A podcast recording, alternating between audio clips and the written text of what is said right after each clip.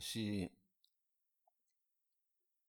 ce que Jean nous rapporte dans son évangile concernant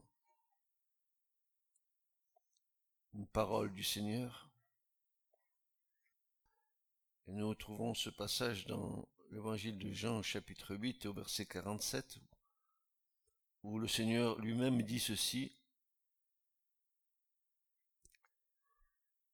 Il dit, celui, celui qui entend les paroles de Dieu, pardon, celui qui est de Dieu entend les paroles de Dieu. C'est pourquoi vous, vous n'entendez pas parce que vous n'êtes pas de Dieu.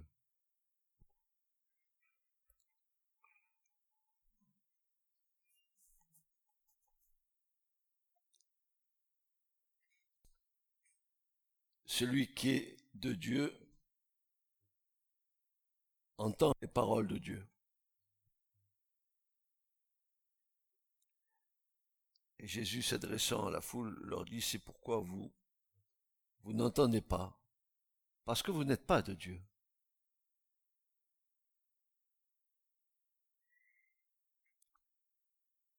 Il est évident que la parole de Dieu est en partie voilée à ceux et celles qui ne sont pas nés de nouveau. Ceux et celles qui ne sont pas nés de nouveau ne comprennent pas la parole ou s'ils veulent la comprendre, ils la comprendront uniquement au niveau de leur intelligence. Tant que nous ne sommes pas nés de Dieu, nous ne pouvons pas entendre les paroles de Dieu. Le langage divin nous est étranger et échappe à notre compréhension naturelle car le principal obstacle à la compréhension de la parole, c'est le péché. C'est pour ça que des gens qui peuvent prendre une Bible, la lire, être extrêmement intelligents. J'en ai connu des comme ça. Et qui, pourtant, malgré leur grande intelligence, ne comprenaient pas du tout ce qui était écrit dans l'écriture.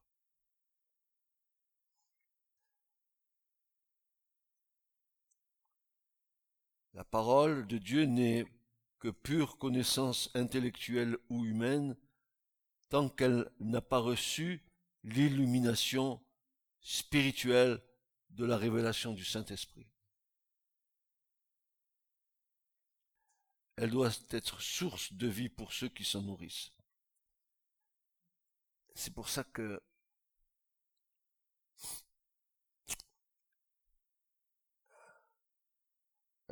la compréhension de l'écriture va de pair avec euh, l'augmentation de la plénitude de Dieu en nous. Plus Dieu grandit en nous, et plus la connaissance de Dieu va grandir en nous. C'est une relation de cause à effet.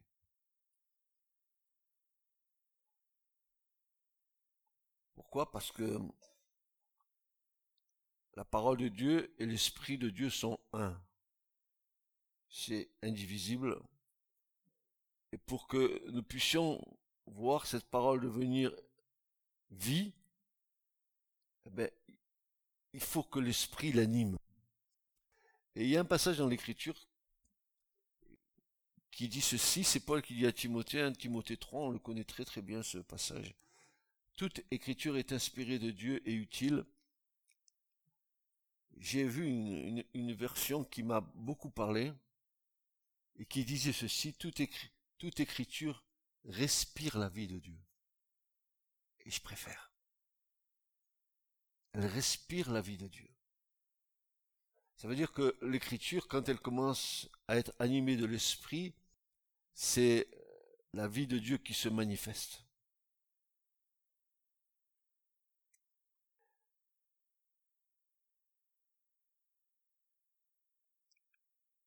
Et nous avons un tel exemple dans l'Écriture qui nous montre le fossé entre ce qui est compréhension humaine et ce qui vient de l'Esprit Saint.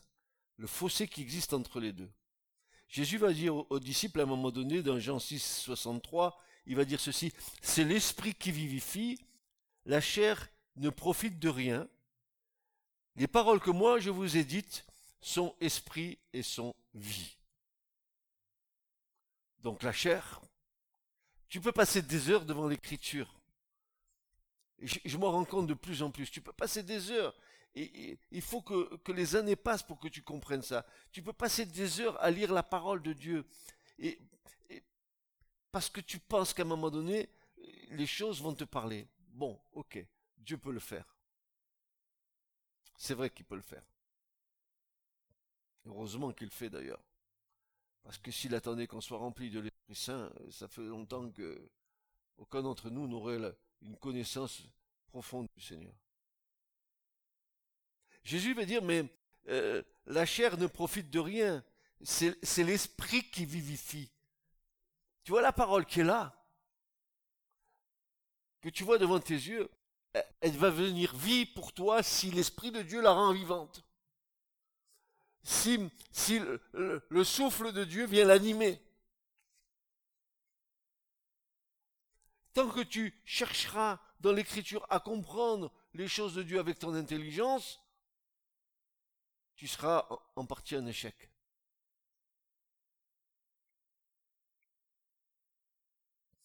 C'est l'esprit qui vivifie, la chair ne profite de rien. Les paroles que moi je vous ai dites sont esprit et vie. Et nous verrons à la fin de ce message ce que cela veut dire. Sans cette nouvelle naissance qui nous engendre dans le royaume de Dieu, nous ne pouvons recevoir les paroles du royaume. Il y a un langage dans le ciel, et tout le ciel parle ce langage. Et nous, nous devons parler le langage du ciel. Tu ne peux pas parler le langage du ciel avec les paroles d'en bas. Tu sais que si tu parles la parole, tu ne te tromperas pas.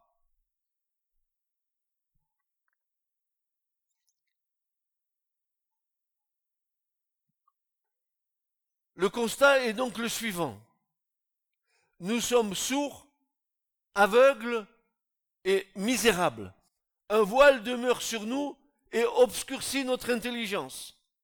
Eh bien, c'est ce que confirment les Écritures. L'Écriture nous dit de telles choses.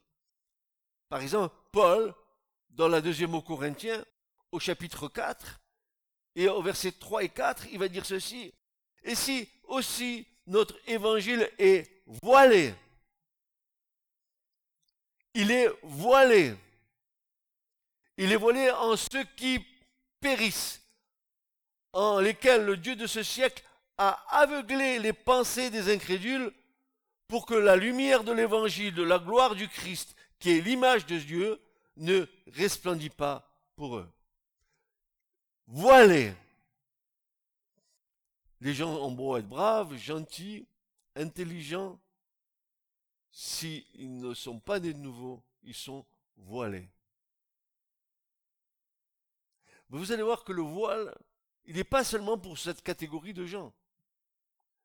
Ce voile aussi peut être sur les gens religieux. Nous allons en parler. Le prophète Ésaïe va nous faire comprendre, il y a bien des siècles en arrière, que ce voile demeure. Et regardez dans Ésaïe 25, versets 7 à 8, le prophète va dire ceci. Et sur cette montagne, il anéantit le voile qui voile tous les peuples le voile qui voile tous les peuples. Tous les peuples sont voilés, n'est-ce pas? La couverture qui couvre toutes les nations. Il anéantit la mort pour toujours. Le Seigneur l'Éternel essuie les larmes de tous les visages. Il fait disparaître de toute la terre l'opprobre de son peuple, car l'Éternel a parlé. Et je vous dis ce matin, ne croyez pas que nous soyons plus dans la révélation que nos frères juifs. Car si un voile demeure sur les juifs par rapport à l'égard du Messie qu'ils n'ont pas reconnu dans le Seigneur Jésus, nous-mêmes nous sommes voilés à l'égard d'Israël.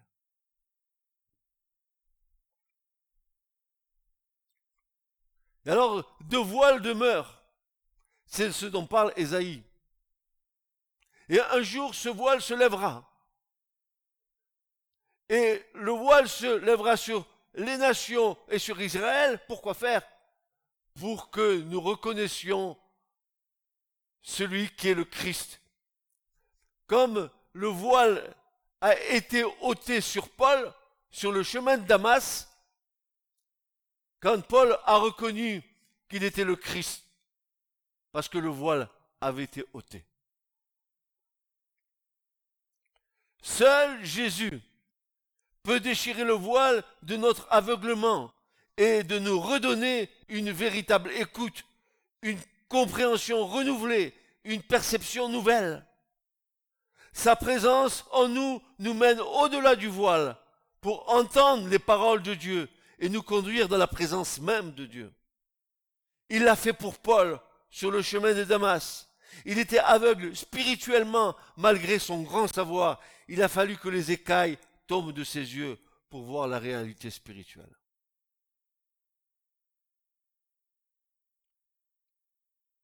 Il aurait pu le comprendre. Il aurait pu reconnaître Jésus avec son grand savoir qui lui a été transmis par Gamaliel. Il était le, plus avancé des jeunes de son âge dans la foi d'Israël. Il était un homme au grand avenir dans le Sanhédrin. Et pourtant, il était aveugle. Il était aveugle. Pas aveugle à la mère d'un aveugle, il était aveugle spirituellement. Regardez ce qu'il est dit dans les actes, au chapitre 9 et au verset 17 à 20. Et Ananias s'en alla et entra dans la maison. Et en lui imposant le main, il dit, Shaoul, frère, le Seigneur, Alors, qu'est-ce que fait le Seigneur? Le Seigneur Jésus qui t'a apparu dans le chemin par où tu venais, m'a envoyé pour que tu recouvres la vue et que tu sois rempli de l'Esprit Saint. Et aussitôt, il tomba de ses yeux comme des écailles. Attention, nous croyons voir et nous ne voyons pas. Nous croyons entendre et nous n'entendons pas. Attention. Parce que qui, au milieu de nous, pourrait se targuer d'être un Paul? Avec toute la science de Paul. Pourtant, l'Écriture nous le déclare comme un aveugle. Pourquoi? Parce que la véritable lumière, la véritable vision spirituelle, mais c'est Christ. Lui, la lumière du monde. C'est lui le Christ. Alors, voilà, ce qu'il lui dit. Il lui dit, euh, afin que tu recouvres la vue et que tu sois rempli de l'Esprit Saint. Vous avez vu la, relation de, cause à effet. Hein? Tu es rempli de l'Esprit Saint pour retrouver une vie spirituelle normale. Celle qui va te faire me découvrir, dit le Seigneur.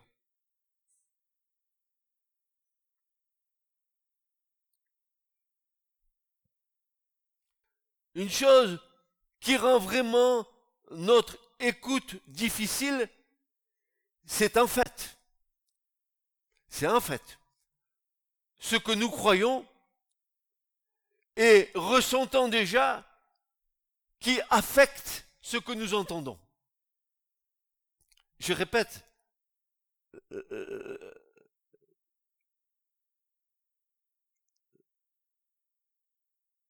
le trampoline, on fait quoi? On tourne. C'est en fait ce que nous croyons et que nous ressentons qui affecte ce que nous entendons. Nous, nous avons déjà un potentiel en nous établi et à partir de ce potentiel-là, tout ce que nous recevons, nous entendons, nous le refusons si ça ne correspond pas à ce que nous croyons. Quelle erreur. Nous devons rester ouverts, sinon il n'y aura point de révélation. Point de révélation. Bien souvent, notre croissance spirituelle est stoppée à cause de ce que nous connaissons déjà. Et dans la chose nouvelle qui se présente à nous, nous la rejetons car elle ne coïncide pas avec ce que nous savons déjà. Vous me comprenez?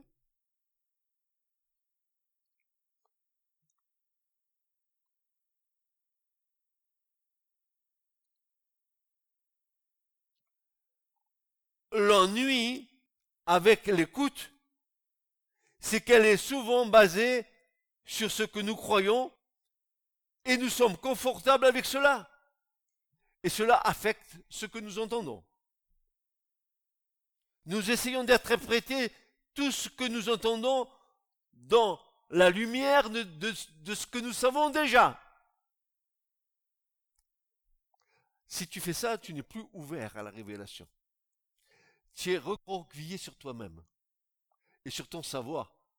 Euh, c'est un, homme, Festus, qui a dit à Paul, Oh Paul, tu déraisonnes avec ton grand savoir. Il va lui dire, bientôt tu vas me faire devenir chrétien. Eh bien, regardez bien. Cette sorte d'écoute rejette tout ce qui n'est pas compatible avec ce que je crois déjà. Ce n'est pas étonnant que Jésus nous déconseille de tenir compte de comment nous entendons? Comment tu entends ce que tu entends? Et quand tu entends ce que tu entends, tu le mesures avec ce que tu sais. Et c'est ce que tu sais ne correspond pas avec ce que tu entends, alors tu te bloques. Et quand tu te bloques, alors tu débloques.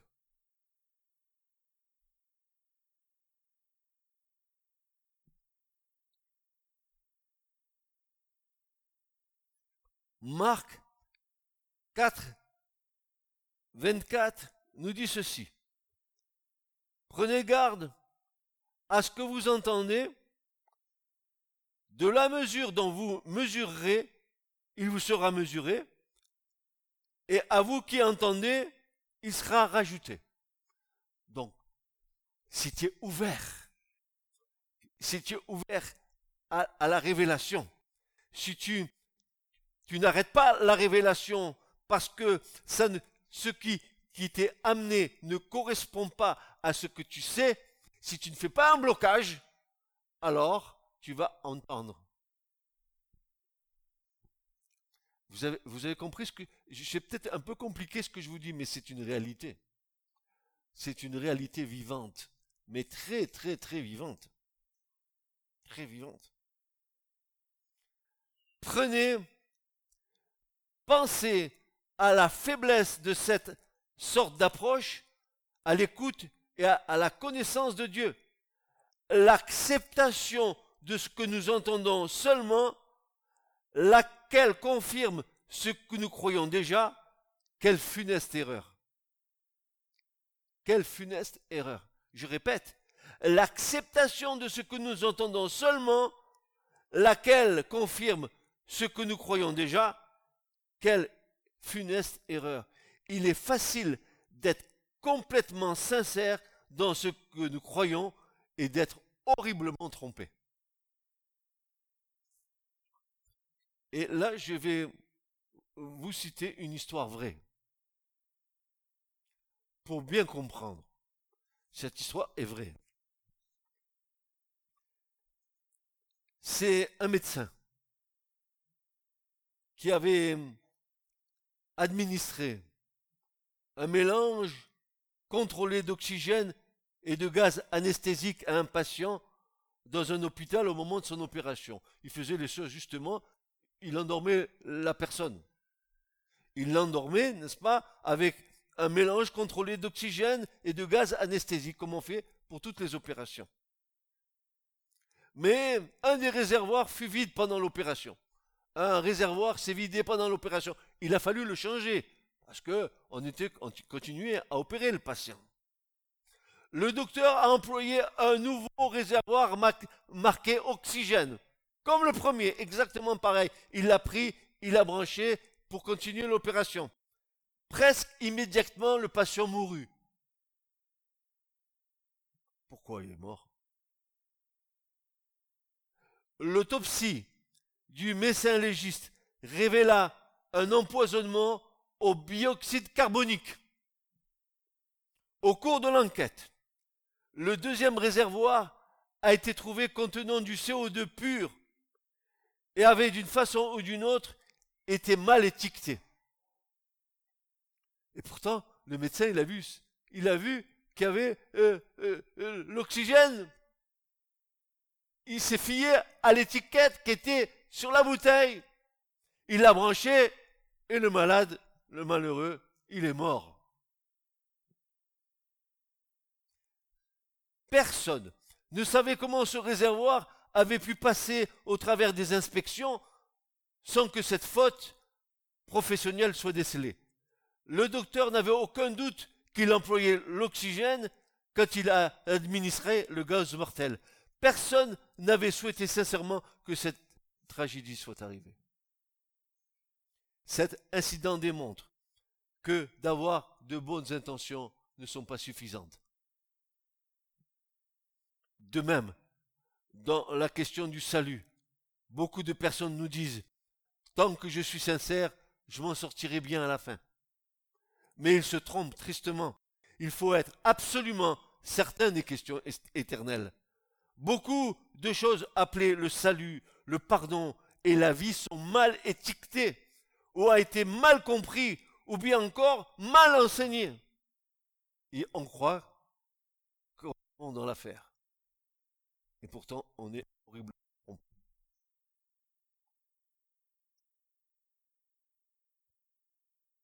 Par exemple, quand on nous enseigne ou on nous enseigne le, le salut par les œuvres.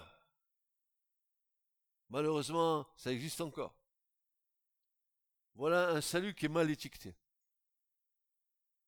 Nous savons très bien que euh, nous sommes sauvés par la foi. Et que la foi va être l'origine de toutes les œuvres que nous ferons. Mais ce n'est pas les, œuvres qui me sauvent, c'est la foi en Christ. Donc ça, c'est une mauvaise bouteille mal étiquetée. Tu prends de cette bouteille-là et tu meurs. Il y a comme cela dans les, dans, les différents euh, euh, aspects de, la foi, il, y a des choses qui ont été mal comprises ou, ou mal enseignées ou mal étiquetées. Quand ces choses sont mal étiquetées, elles empêchent notre réception de la parole de Dieu. Ce qu'on entend peut seulement venir de la parole de Dieu. Romains 10, 17. Et ce que tu entends, c'est la parole de Dieu. Si tu crois dans ton cœur que Jésus-Christ est Seigneur, la parole, alors tu es sauvé, n'est-ce pas? Alors nous sommes dans la certitude de la bonne compréhension. C'est la parole de Dieu qui nous mène sans risque au travers de l'inconnu. Quoi que nous croyons doit être compatible et harmonieux avec la parole écrite de Dieu. Tout ce que je crois doit être en harmonie avec tout ce qui est écrit dans la parole. Car la foi vient de ce que l'on entend, et ce que l'on entend, c'est quoi? C'est la parole de Dieu. Alors tout ce que je crois doit être en harmonie avec la parole de Dieu. Si ce que tu crois n'est pas en harmonie avec la parole de Dieu, alors tu te trompes, tu es dans l'erreur.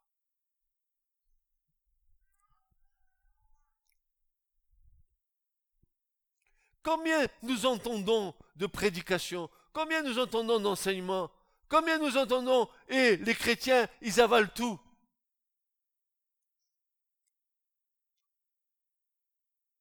Je cherche désespérément des chrétiens de l'église de Béret.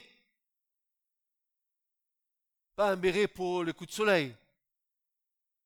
Béret, ceux qui, malgré que Paul était un grand érudit, contrôlaient tout ce que Paul disait avec la parole de Dieu. Je cherche des Béréens. Je, trouve des documents, des documents qui sont écrits par des gens éminents. Et tu peux te confier euh, peut-être à, ces documents-là. Pourtant, quand tu, les lis et que tu les scrutes ligne par ligne, à un moment donné, tu trouves des erreurs dedans. Alors c'est pas tout juste. Il une erreur. Et nous savons qu'un peu de levain fait lever toute la pâte.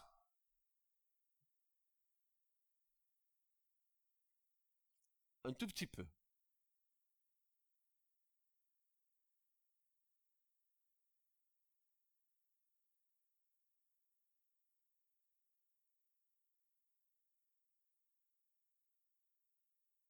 Si nous croyons et nous estimons que quelque chose est ainsi, mais que nous ne pouvons pas trouver d'appui pour cela dans la parole, nous devons conclure que ce que nous croyons et nous ressentons n'est pas de Dieu.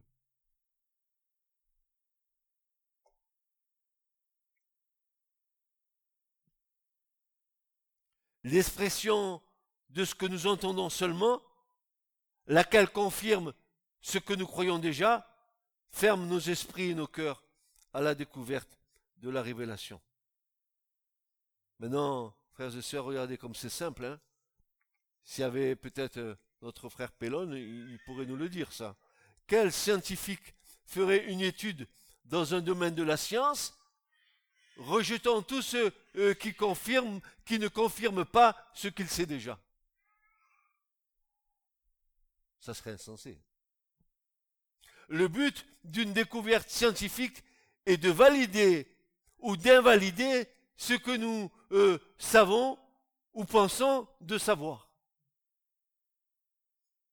Le premier pas pour venir à Dieu est d'entendre ce qu'il dit. Ce doit, doit être le but d'une étude des Écritures saintes. Nous devons permettre sans restriction aux Écritures saintes de valider ou d'invalider nos croyances. C'est les Écritures qui invalident ce que nous croyons. Ça atteste. C'est le sceau. Le sceau de ta foi, c'est la parole. C'est pas ce que tu penses. même ce que tu crois doit être en harmonie avec l'écriture. D'ailleurs, euh, euh, euh, vous avez jamais fait ce, type d'expérience quand vous allez sur un, verset que vous essayez de le partager. La première chose, quand vous interrogez ou quelqu'un ose prendre la parole pour donner son opinion, vous entendez quoi? Je pense que. Qu'est-ce que tu penses? Tu n'as rien à penser? Tu dois interpréter ce que tu entends avec la parole, pas avec ce que tu penses. Le penseur de Rodin. Je pense donc je suis.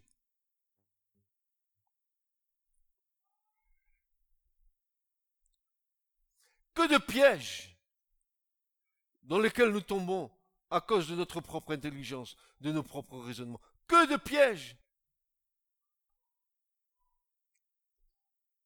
Nous glissons facilement. Conclusion. Quand Matthieu parle d'entendre, il révèle ce que Jésus a dit. Qu'est-ce que Jésus a dit?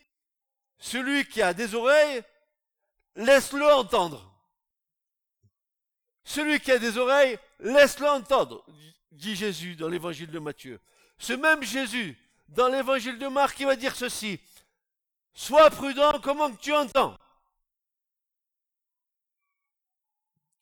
Et Luc, va nous transmettre les paroles de Jésus, qui dit ceci, tenez compte de comment vous entendez. Donc, tu as compris, hein Il y en a qui viennent avec le pipeau, et toi tu entends, ah, c'est bon. C'est mignon ce qu'il dit. C'est gentil, hein Oh, quelle belle doctrine. Mais si ça c'est pas conforme à la parole de Dieu, tu fais Eras poubelle. Poubelle. Si ce n'est pas en harmonie avec la révélation, si ce n'est pas en harmonie avec ce que Dieu nous a dit, si ce n'est pas en harmonie avec ce que l'Esprit Saint euh, veut nous révéler. Éloigne-toi de ça, mon frère, ma soeur. Éloigne-toi de ça. Vous avez vu? Trois conseils. Matthieu, c'est celui qui a des oreilles, laisse-le entendre. Marc, c'est sois prudent comment tu entends. Et Luc dit, tenez compte de comment vous entendez.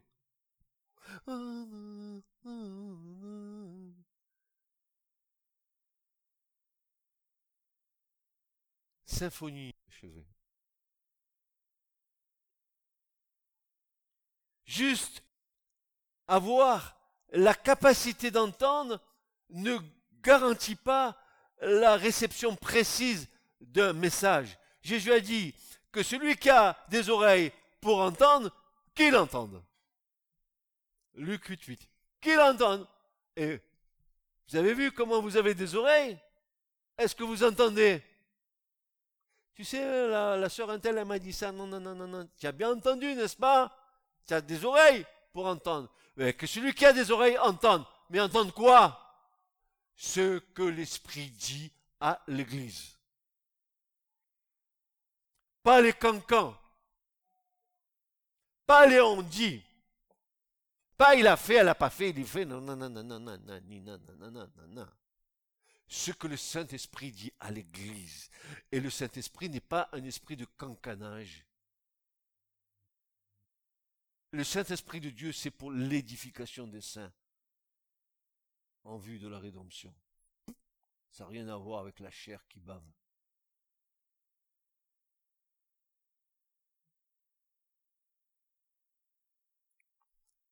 Le prophète Samuel nous montre une piste intéressante pour notre compréhension. Il nous dit, voici, c'est dans 1 Samuel 15, 22, il nous dit ceci, voici,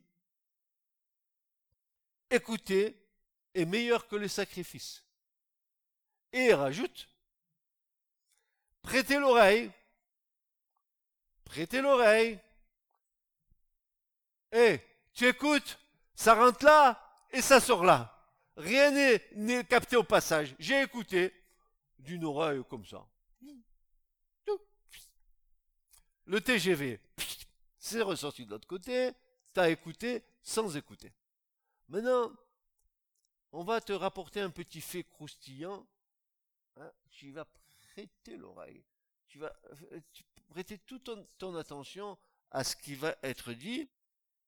Et là, en l'occurrence, le prophète Samuel nous dit que prêter l'oreille, c'est écouter avec une oreille attentive, s'étendre tout son être vers la parole de vie. J'écoute. Je suis tendu pour recevoir la vie. Ah, t'as pas compris alors. C'est que, que que la relation parole avec moi, c'est que euh, la parole de Dieu va me communiquer quoi? La vie. La vie. Puisque toute, euh, toute écriture respire la vie de Dieu. Te communique quoi? La vie. La vie. Mais pas n'importe quelle vie. La vie abondante. La vie lumineuse. La vie compréhensible. La vie équilibrée. Une vraie vie, quoi. Pas n'importe quoi. Pas n'importe quoi.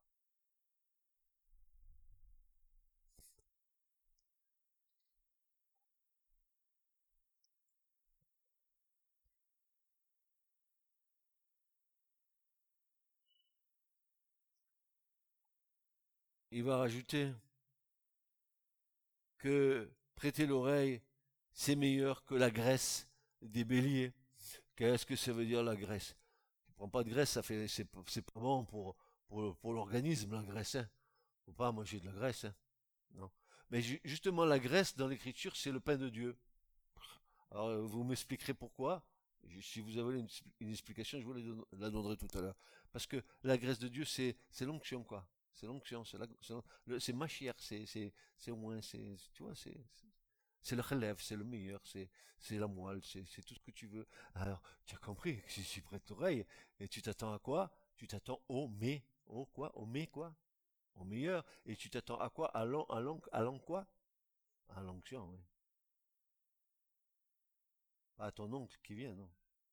À l'onction qui, qui, qui est en toi et qui demeure sur toi.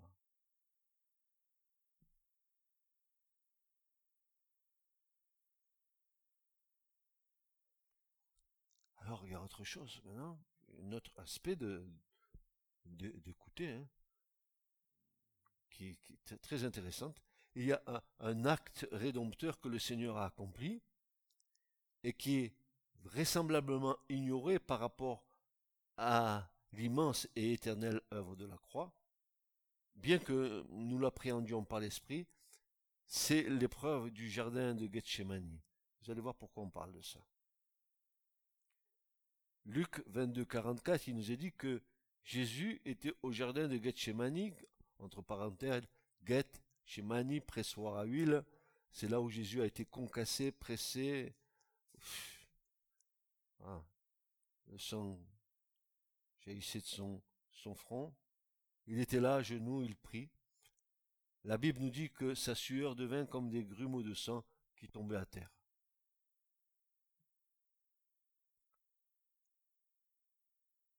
Mais dans ce jardin, à cet instant même, qu'est-ce que le sang peut nous dire? Car il nous est dit que le sang parle. Et même il nous est dit que le sang de Jésus parle mieux que celui d'Abel. Dans Hébreu 12, 14, 12, 24, pardon. Et Jésus dira au verset 42, Père, si tu le veux, éloigne de moi cette coupe. Toutefois que ça ne soit pas ma volonté, mais la tienne qui soit faite. Mais cette coupe, de quoi est-elle remplie? Le sang ici nous parle de rédemption pour nos volontés, pour nos volontés, pour nos volontés. Vous savez, nous avons tous dans notre cœur une volonté qui est déchue. Bien souvent, nous avons voulu faire la volonté de Dieu, mais nous nous sommes révoltés et nous nous sommes aperçus qu'il n'y avait pas de volonté en nous pour nous y soumettre. Jésus à la croix, il a racheté par son sang nos volontés. Alors ça veut dire quoi cette histoire? Pourquoi nos volontés? Quel impact? Quel impact? C'est une volonté, la nôtre, qui s'oppose à celle de l'esprit, celle de Dieu. Je veux faire, je veux faire ça, mais l'esprit me dit une autre chose. Non, il ne faut pas que tu fasses. C'est le trop fameux combat. Car combat à la mort de Galate 5, que beaucoup ignorent. Car nous sommes plus attirés par les manifestations spectaculaires, ce qui frappe à la vue. Car nous savons que euh, nous ne marchons pas par la vue, mais par la foi, dira Paul, 2 Corinthiens 5, 7. Que par le combat sans merci que nous livrons contre notre propre chair. La situation de facilité, c'est celle où nous évitons soigneusement le face-à-face avec nous-mêmes. Nous détournons le regard de ce que nous sommes. Nous savons que nous avons des défauts. Mais de temps en temps, c'est bien qu'on on veut rester spirituel, mais on détourne le regard de nos défauts. Notre volonté, elle n'est pas encore. Seul le sang de Jésus est capable de venir euh, euh, à purifier nos volontés encore tordues. Tordues, je le dis, tordues encore.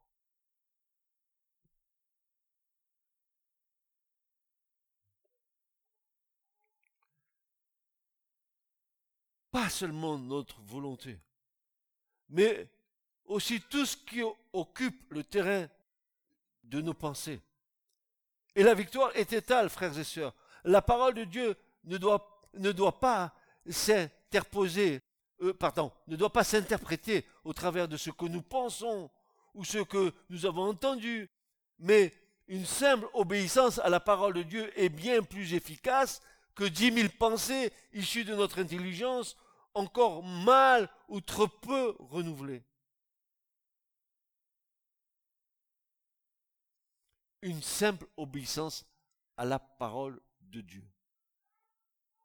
Est-ce si difficile d'obéir à une seule parole de Dieu? Où se situe notre combat? Ah ben, Paul le dit, je ne fais pas le, bien que je veux faire, je fais le mal que je ne veux pas faire. Qui me délivrera de ce corps de mort? Qu'est-ce que je suis je, fais le beau, je fais le pan, je fais la roue. Regardez ma spiritualité comme elle est belle, totalement, et total, je suis comme mon frère qui avait vu, hein, n'est-ce pas, dans un songe, hein, que Dieu lui montrait qu'il était vraiment un beau coq avec une belle crête, avec un beau pelage, et, et puis tout d'un coup que Dieu commence à le, plumer, lui quitter toutes les plumes, et à la fin de son rêve, il se voit comme un poulet, un coq plumé. Tu as vu euh, une poule sans, sans plume comme scellée Ce qui fait la beauté de la poule, c'est son, c'est son pelage, c'est son plumage. Et tant que le Seigneur va pas nous quitter toutes les plumes de ce en quoi nous nous pavanons.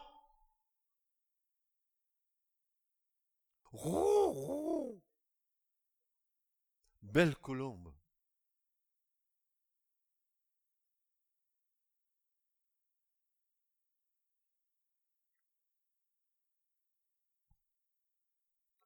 Nous avons un combat à mener, frères et sœurs, et le combat, n'est pas si simple que ça. Le, combat, c'est une, c'est la, solution est, dans la soumission totale à Dieu, esprit, âme et corps. Notre volonté, nos pensées, tout ce que nous entendons, tout ce qui est la perception dans la création de l'homme, tout ce que je vois, tout ce que j'entends, tout ce que je fais, tout doit être soumis à Dieu. Doit être soumis à Dieu. Mes pensées doivent être soumises à Dieu. Mes paroles, euh, comme disait le proverbe dans le monde, euh, avant de parler, tourne cette fois ta langue dans ta bouche.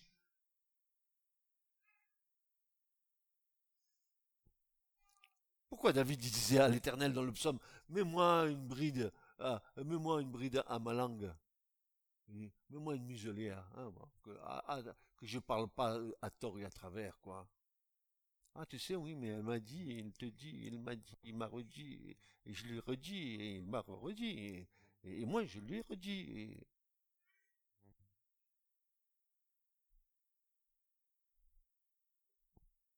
Ça édifie quoi, ça? Ça édifie quoi? Le ressentiment? La pitié sur soi? On ne comprend pas. Tiens, si tu veux un Kleenex, tu peux le pleurer. On ne me comprend pas. Qu'est-ce que tu t'en fous qu'on ne te comprenne pas? Pourvu que Dieu te comprenne. C'est pas le principal, mon frère, ma soeur Honnêtement. C'est pas le principal que Dieu te comprenne?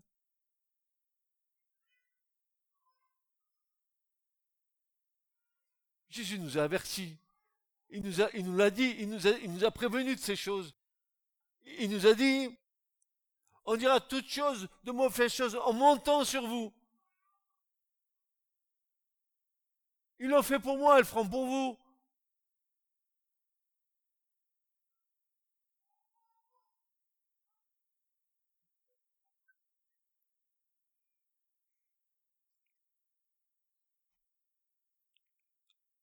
Même, même, même, même, écoutez bien, même tous les livres écrits sur le thème de Dieu par tous les hommes serviteurs de Dieu sont imparfaits. Sont imparfaits. Car une seule chose est capable de nous faire entendre et comprendre la bonne parole de Dieu, c'est l'onction qui nous enseigne. C'est l'onction qui nous enseigne. Et voici ce que Jean déclare. 1 Jean 2, versets 20 à 27. Et vous, vous avez l'onction de la part du Saint, et vous connaissez toutes choses. Je ne vous ai pas écrit parce que vous ne connaissez pas la vérité, mais justement parce que vous la connaissez. Et qu'aucun message ne vient de la vérité. Et pardon, et qu'aucun mensonge ne vient de la vérité, excusez-moi. Qui est le menteur? Sinon celui qui nie que Jésus est le Christ. Celui-là est l'Antichrist qui nie le Père et le Fils. Quiconque nie le Fils n'a pas non plus le Père. Celui qui confesse le Fils a aussi le Père. Pour vous, que ce que vous avez entendu dès le commencement demeure en vous. Si ce que vous avez entendu dès le commencement demeure en vous, vous aussi, vous demeurez dans le Fils et dans le Père. Et c'est ici la promesse que lui nous a promise, la vie éternelle. Je vous ai écrit ces choses touchant ceux qui vous égarent. Quel combat il devait avoir déjà à l'époque, Jean. Et pour vous, l'onction que vous avez reçue de lui demeure sur vous, et vous n'avez pas besoin que personne vous enseigne.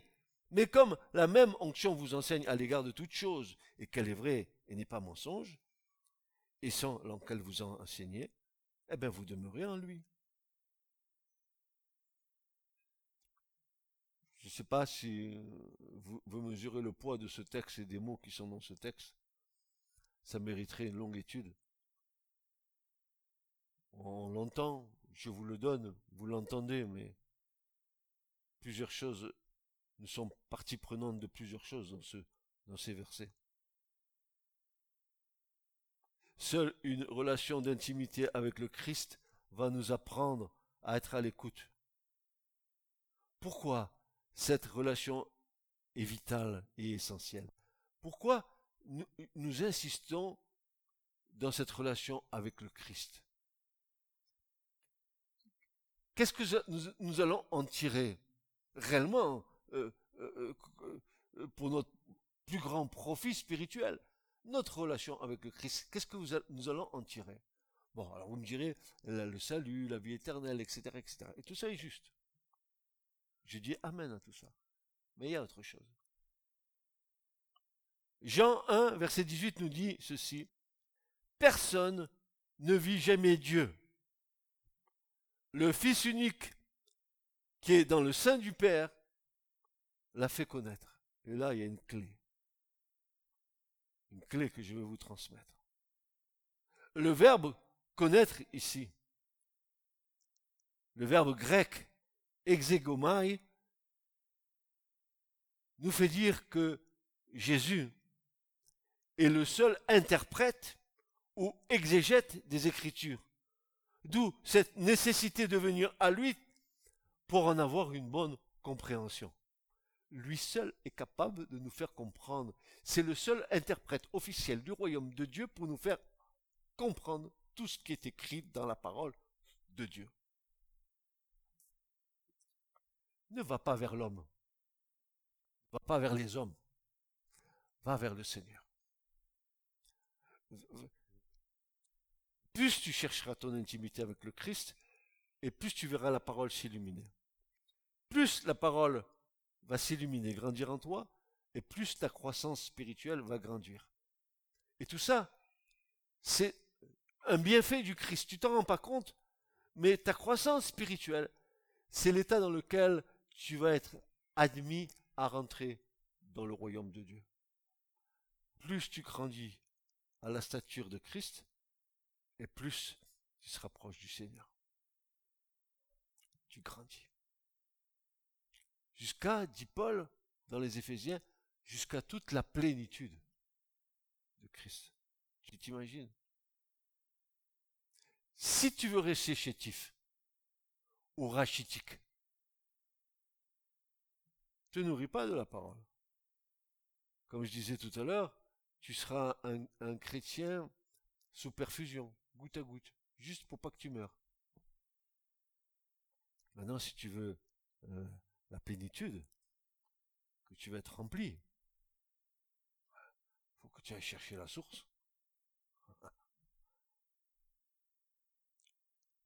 tu as vu que un puisatier pour trouver une source, il, il met du boulot, hein. Faut qu'il crase. Il faut qu'il crase. Euh, du côté de chez moi, là-bas, pour trouver de l'eau, il faut descendre à 110 mètres. imagine à l'époque, hein, il n'y avait pas de, machine pour forer, parce que vous les voyez, paf, paf, paf, c'est vite fait, hein. En une matinée, euh, ils, vous ont creusé 110 mètres. Mais à l'époque, faut aller chercher de l'eau, t'as compris? Tu te relevais les manches et en avant. C'est ça. Si tu veux aller à la source, hein, avoir que tu te relèves les manches. En quoi faisant? Tu vas sonder. Tu vas sonder. Tu vas sonder les Écritures. Tu vas faire comme le, le plus attier. Tu vas sonder. Alors, comme disait, euh, s'il y en a qui euh, font des études de géologie anthropo, anthropomorphique, toi tu dois faire des études géologiques, pas anthropomorphiques, mais spirituellement morphiques. Il faut que tu creuses et que tu creuses et que tu creuses jusqu'à ce que la source jaillisse. Ah, vous ne savez pas le bien que ça fait quand, quand, quand, quand il y a une compréhension du royaume qui t'arrive comme, comme ça remplit ton cœur, ton esprit, comme tu es dans la joie, comme tu, tu, es saisi d'un, d'un mouvement intérieur, je sais pas, un tressaillement de joie, je ne peux pas vous expliquer, mais c'est, c'est là, en toi, tu as compris, as compris quelque chose du royaume, tu deviens, tu deviens joyeux, tu deviens fou. J'ai, j'ai saisi rien, mais j'ai saisi beaucoup.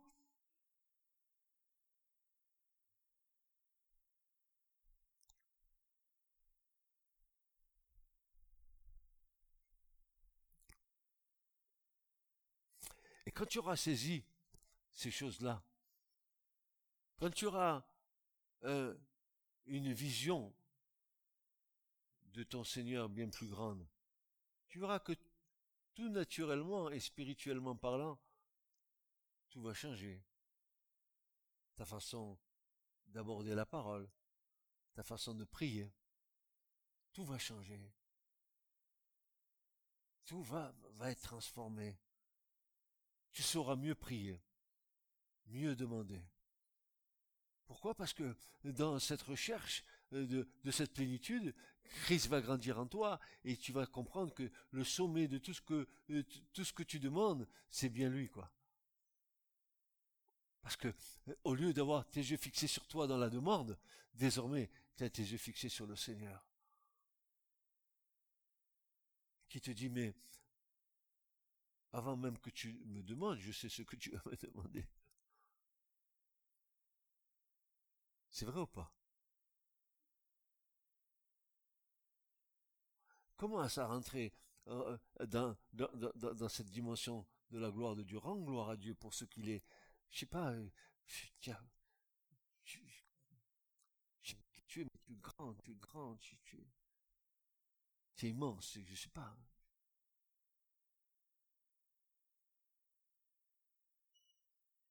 Oui, seul Jésus est le seul interprète ou exégète des Écritures, de cette nécessité de venir à lui pour en avoir une bonne compréhension. Et, et, lorsque tu viens à lui, alors ton écoute devient distincte, comme Paul sur le chemin de Damas. Est-ce qu'il n'écoutait pas Paul? Écoutez-moi bien, est-ce qu'il n'écoutait pas Paul? Paul n'était-il pas à l'écoute?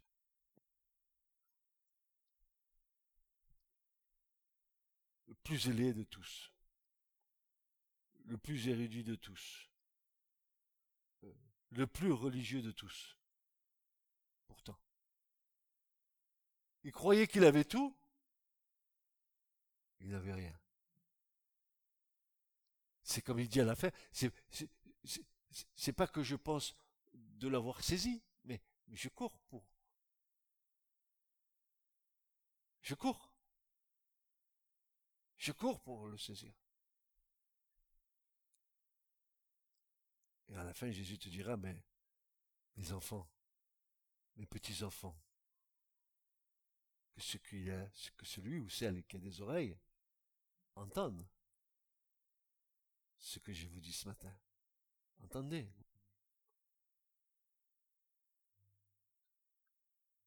Entendez. Prêtez l'oreille. Laissez de côté vos capacités humaines. Ça, ça vous sert dans le monde. Mais ça ne vous sert pas pour le royaume. C'est avec les outils du royaume qu'on travaille pour le royaume. On ne travaille pas avec les outils de la terre pour le royaume. On travaille avec les outils du royaume pour le royaume. Amen. Que Dieu vous garde et vous bénisse.